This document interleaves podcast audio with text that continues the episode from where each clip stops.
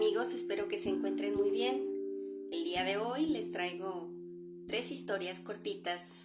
Espero que las disfruten. La primera es un cuento que se llama Solo tengo 17 años. Y dice así. El día de mi muerte fue tan común como cualquier día de mis estudios escolares Hubiera sido mejor que me hubiera regresado como siempre en el autobús. Pero me molestaba el tiempo que tardaba en llegar a casa. Recuerdo la mentira que le conté a mamá para que me prestara su automóvil. Entre los muchos ruegos y súplicas dije que todos mis amigos manejaban y que consideraría como un favor especial si me prestaba su auto para regresar a casa aquel día. Cuando sonó la campana a las 2.30 de la tarde para salir de clases, tiré los libros al pupitre, porque estaría libre hasta el otro día a las 8.40 de la mañana. Corrí, eufórico, al estacionamiento a recoger el auto, pensando solo en que iba a manejarlo a mi antojo.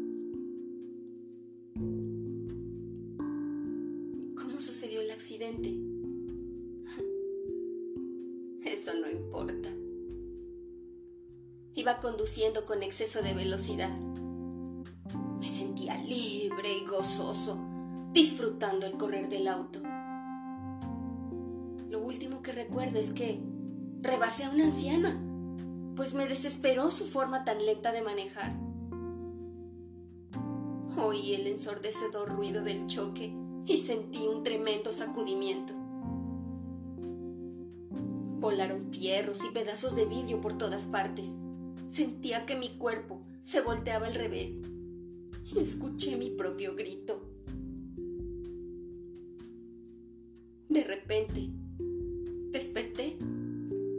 Todo estaba muy quieto y, y, un policía estaba parado junto a mí. También vi a un doctor.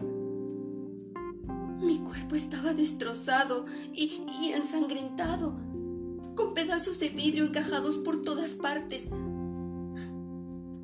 Lo más raro es que no sentía ningún dolor. ¡Hey!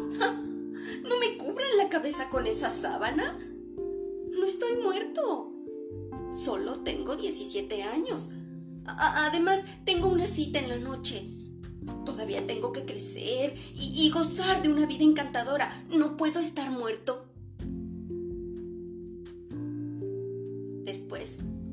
Me metieron a una gaveta. Mis padres tuvieron que identificarme. Lo que más me apenaba es que me vieran así, hecho añicos.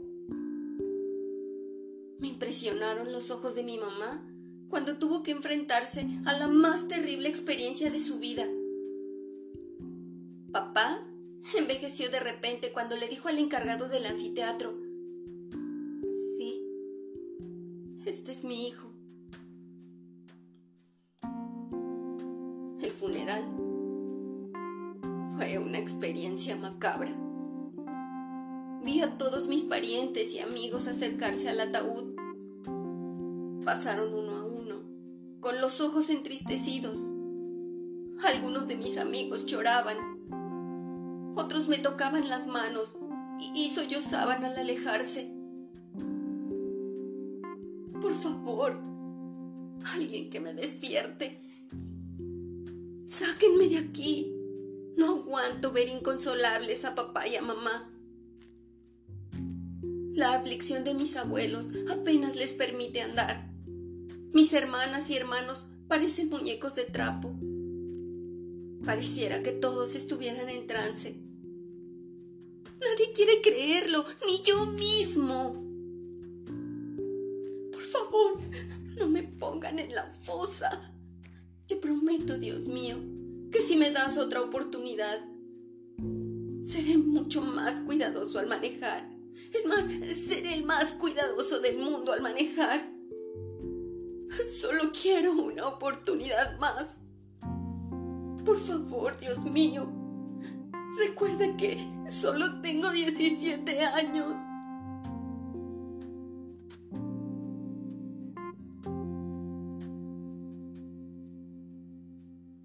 Nuestra siguiente historia es del señor Horacio Quiroga y se llama El infierno artificial. Las noches en que hay luna, el sepulturero avanza por entre las tumbas con paso singularmente rígido. Va desnudo hasta la cintura y lleva un gran sombrero de paja. Su sonrisa, fija, da la sensación de estar pegada con cola en la cara. Si fuera descalzo, se notaría que camina con los pulgares del pie doblados hacia abajo. No tiene esto nada de extraño, porque el sepulturero abusa del cloroformo. Incidencias del oficio lo han llevado a probar el anestésico, y cuando el cloroformo muerde en un hombre, difícilmente suelta.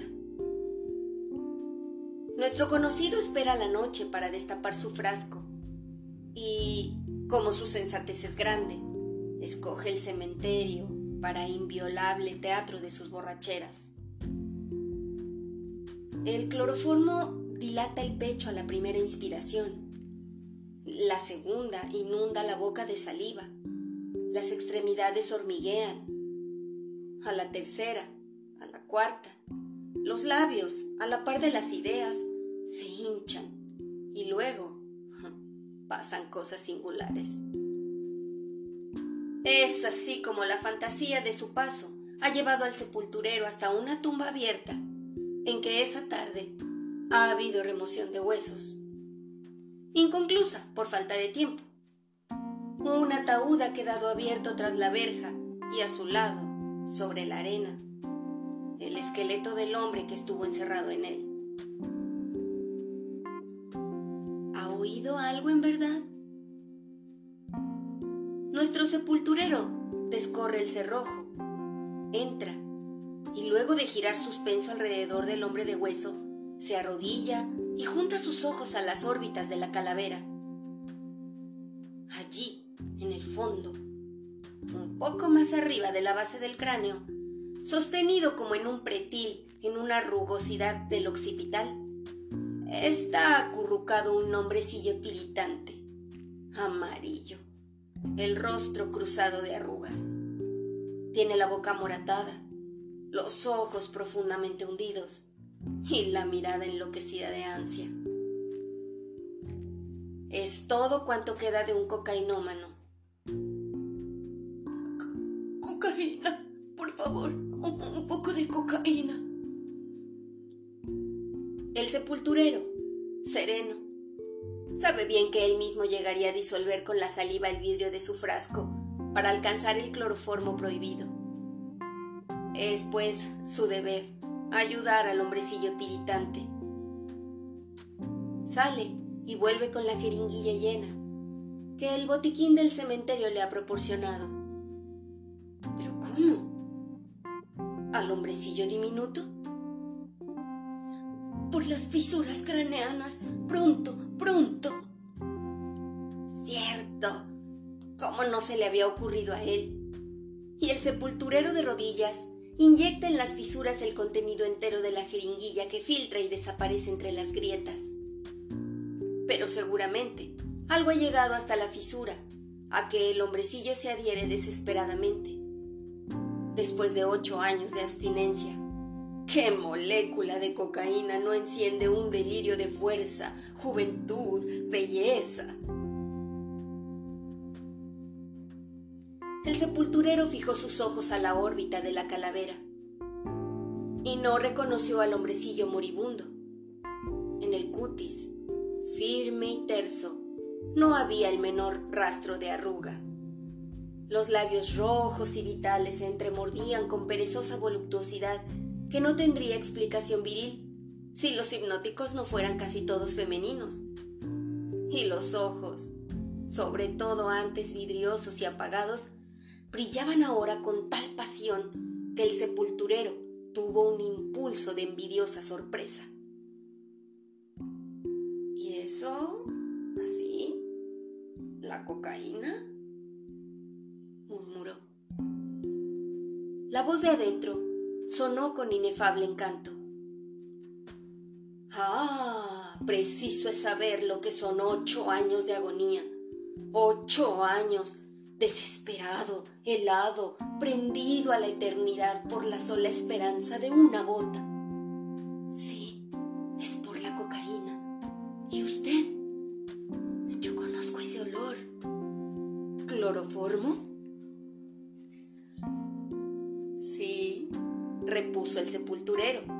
Avergonzado de la mezquidad de su paraíso artificial, y agregó en voz baja, el cloroformo también me mataría antes que dejarlo. La voz sonó un poco burlona. ¿Matarse? y concluiría seguramente, sería lo que cualquiera de esos vecinos míos. Se pudriría en tres horas, usted y sus deseos. Es cierto, pensó el sepulturero. Acabarían conmigo. Pero el otro no se había rendido. Ardía aún después de ocho años aquella pasión que había resistido a la falta misma del vaso de deleite, que ultrapasaba la muerte capital del organismo que la creó, la sostuvo y no fue capaz de aniquilarla consigo, que sobrevivía monstruosamente de sí misma, transmutando el, el ansia causal en supremo goce final, manteniéndose ante la eternidad en una rugosidad del viejo cráneo. La voz cálida y arrastrada de voluptuosidad sonaba aún burlona. Usted se mataría. Linda cosa. Yo también me maté. Ah, le interesa, ¿verdad? Pero somos de distinta pasta. Sin embargo, traiga su cloroformo, respire un poco más y óigame. Apreciará entonces lo que va de su droga, la cocaína. Vaya. El sepulturero volvió y echándose de pecho en el suelo, apoyado en los codos y el frasco bajo las narices, esperó. Su cloro. no es mucho que digamos. Y, y aún morfina.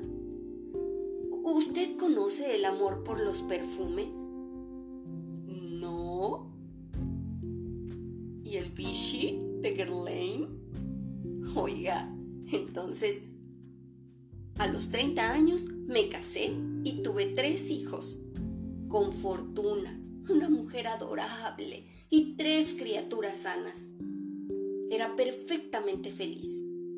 Sin embargo, nuestra casa era demasiado grande para nosotros. Usted ha visto... Bueno, no, usted no, en fin, ha visto que las salas lujosamente puestas parecen más solitarias e inútiles, sobre todo solitarias. Todo nuestro palacio vivía así, en silencio su estéril y fúnebre lujo. Un día, en menos de 18 horas, nuestro hijo mayor nos dejó por seguir tras la difteria. A la tarde siguiente el segundo se fue con su hermano y mi mujer se echó desesperada sobre lo único que nos quedaba, nuestra hija de cuatro meses. ¿Qué nos importaba la difteria, el contagio y todo lo demás? A pesar de la orden del médico, la madre dio de mamar a la criatura y al rato la pequeña se retorcía convulsa para morir ocho horas después envenenada por la leche de la madre. En 51 horas, poco más de dos días, nuestra casa quedó perfectamente silenciosa, pues no había nada que hacer. Mi mujer estaba en su cuarto y yo me paseaba al lado. Fuera de eso, nada, ni un ruido. Y dos días antes teníamos tres hijos. Bueno, mi mujer pasó cuatro días arañando la sábana con un ataque cerebral y yo acudí a la morfina. El médico me dijo que eso no era para mí. Entonces, le pregunté, ¿qué entonces? Y señalé el fúnebre lujo de mi casa que continuaba encendiendo lentamente catástrofes como rubíes. El hombre se compadeció. Me pidió que probara cualquier otra cosa, porque mis nervios no darían para más. Sulfonal, brional, estramonio, bah. Ay, la cocaína. Cuánto de infinito va de la dicha desparramada en cenizas al pie de cada cama vacía, al radiante rescate de esa misma felicidad quemada. Cabe en una sola gota de cocaína. Asombro de haber sufrido un dolor inmenso momentos antes, súbita y llana confianza en la vida, ahora, instantáneo, rebrote de ilusiones que acercan el porvenir a diez centímetros del alma abierta. Todo esto se precipita en las venas por entre la aguja de platino. ¿Y, su cloroformo? Mi mujer murió. Durante dos años gasté en cocaína muchísimo más de lo que usted puede imaginarse. ¿Sabe usted algo de tolerancias? 5 centigramos de morfina acaban fatalmente con un individuo robusto. Quincy llegó a tomar durante 15 años 2 gramos por día. Vale decir, 40 veces más que la dosis mortal. Pero eso se paga. En mí, la verdad de las cosas lúgubres contenida emborrachada día tras día, comenzó a vengarse. Y ya no tuve más nervios retorcidos que echar por delante a las horribles alucinaciones que me asediaban. Hice entonces esfuerzos inauditos para arrojar fuera el demonio, sin resultado. Por tres veces resistí un mes a la cocaína, un mes entero, y caía otra vez. Y usted no sabe, pero sabrá un día qué sufrimiento qué angustia, qué sudor de agonía se siente cuando se pretende suprimir un solo día la droga. Al fin, envenenado hasta lo más íntimo de mi ser, preñado de torturas y fantasmas, convertido en un tembloroso despojo humano, sin sangre, sin vida. Miseria que la cocaína prestaba diez veces por día, radiante disfraz para hundirme enseguida en un estupor cada vez más hondo. Al fin, un resto de dignidad me lanzó a un sanatorio. Me entregué atado de pies y manos para la curación. Allí, bajo el imperio de una voluntad ajena, vigilado constantemente para que no pudiera procurarme el veneno, llegaría forzosamente a descocainizarme. ¿Sabe usted lo que pasó? Que yo, conjuntamente con el heroísmo para entregarme a la tortura, llevaba bien escondido en el bolsillo un frasquito con cocaína. Ahora calcule usted lo que es pasión. Durante un año entero, después de ese fracaso, proseguí inyectándome. Un largo viaje emprendido me dio no sé qué misteriosas fuerzas de reacción. Y me enamoré entonces. La voz cayó. El sepulturero que escuchaba con la babeante sonrisa fija siempre en su cara, acercó su ojo y creyó notar un velo ligeramente opaco y vidrioso en los de su interlocutor. El cutis, a su vez, se resquebrajaba visiblemente. Sí, prosiguió la voz. Es el principio. Concluiré de una vez. A usted, un colega, le debo toda esta historia. Los padres hicieron cuanto es posible para resistir. Un morfinómano o cosa así. Para la fatalidad mía, de ella, de todos, había puesto en mi camino a una super nerviosa Oh, admirablemente bella. No tenía sino dieciocho años. El lujo era para ella lo que el cristal tallado para una esencia, su envase natural. Primera vez que habiéndome yo olvidado de darme una nueva inyección antes de entrar, me vio decaer bruscamente en su presencia, idiotizarme, arrugarme. Fijó en mí sus ojos inmensamente grandes, bellos y espantados, curiosamente espantados. Me vio pálida y sin moverse, darme la inyección. No cesó un instante en el resto de la noche de mirarme, y tras aquellos ojos dilatados que me habían visto así, yo veía, a mi vez, la tara neurótica, al tío internado y a su hermano menor epiléptico. Al día siguiente, la hallé respirando Vichy, su perfume favorito.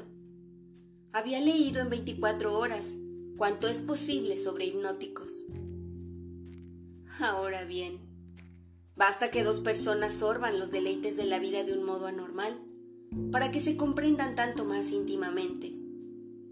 Cuanto más extraña es la obtención del goce, se unirán enseguida, excluyendo toda otra pasión, para aislarse en la dicha alucinada de un paraíso artificial.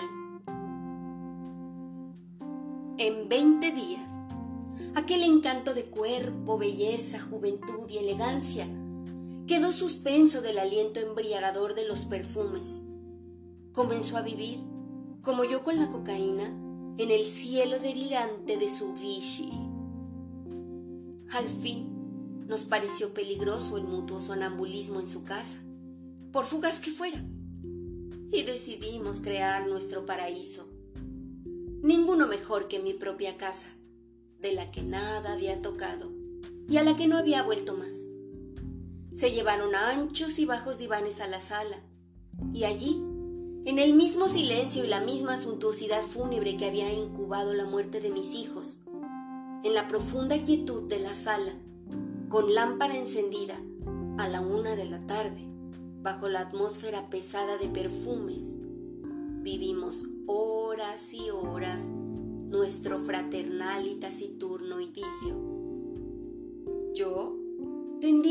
Inmóvil con los ojos abiertos, pálido como la muerte, ella echada sobre el diván, manteniendo bajo las narices con su mano helada el frasco de Vichy. Porque no había en nosotros el menor rastro de deseo.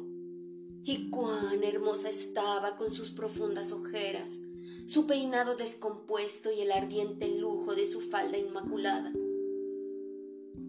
Durante tres meses consecutivos, raras veces faltó sin llegar yo jamás a explicarme qué combinaciones de visitas, casamientos y garden party debió haber para no ser sospechada.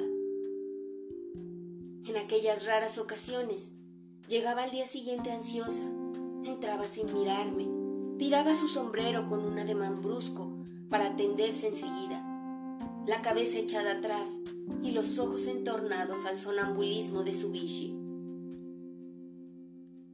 abrevio. Una tarde, y por una de esas reacciones inexplicables con que los organismos envenenados lanzan en explosión sus reservas de defensa, los morfinómanos las conocen bien.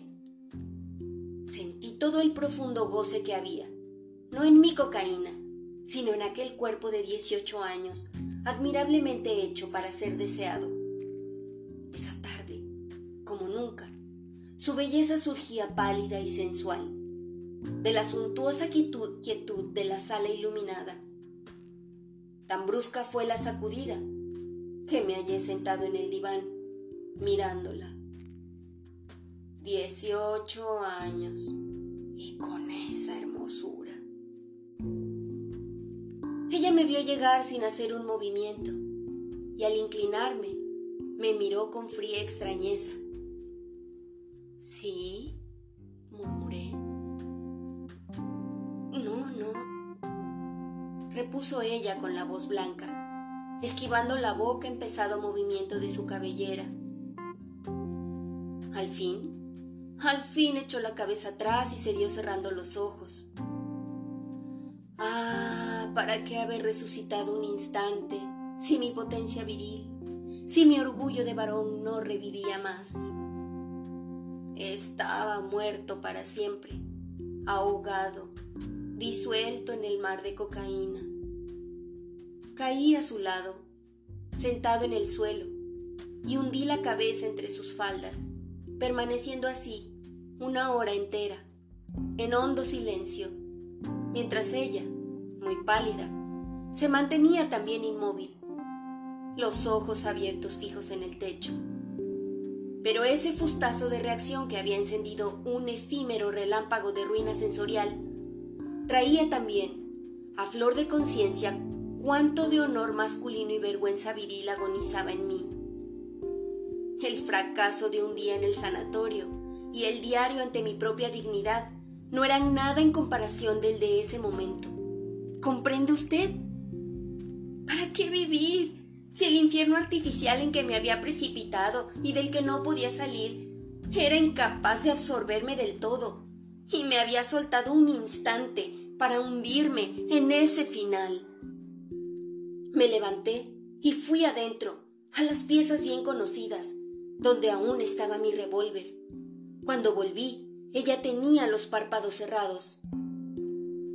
Matémonos, le dije. Entreabrió sus ojos y durante un minuto no apartó la mirada de mí. Su frente límpida volvió a tener el mismo movimiento de cansado éxtasis. Matémonos, murmuró. Recorrió enseguida con la vista el fúnebre lujo de la sala, en que la lámpara ardía con alta luz, y contrajo ligeramente el ceño. Aquí no, agregó. Salimos juntos, pesados aún de alucinación, y atravesamos la casa resonante, pieza tras pieza. Al fin, ella se apoyó contra una puerta y cerró los ojos. Cayó a lo largo de la pared. Volví el arma contra mí y me maté a mi vez. Entonces, cuando a la explosión de mi mandíbula, ésta se descolgó bruscamente y sentí un inmenso hormigueo en la cabeza. Cuando el corazón tuvo dos o tres sobresaltos y se detuvo paralizado. Cuando en mi cerebro y en mis nervios y en mi sangre no hubo la más remota probabilidad de que la vida volviera a ellos. Sentí que mi deuda con la cocaína estaba cumplida. Me había suicidado. Pero yo matado a la misma vez. Y me equivoqué. Porque un instante después pude ver, entrando, vacilantes y de la mano, por la puerta de la sala a nuestros cuerpos muertos que volvían obstinados. Y este es el fin de esta historia. Si te gustó, compártelo con todos tus amigos y no te olvides de visitar todas nuestras redes sociales. Nos vemos aquí para viajar y volar a nuevos mundos sin movernos de aquí. Adiós.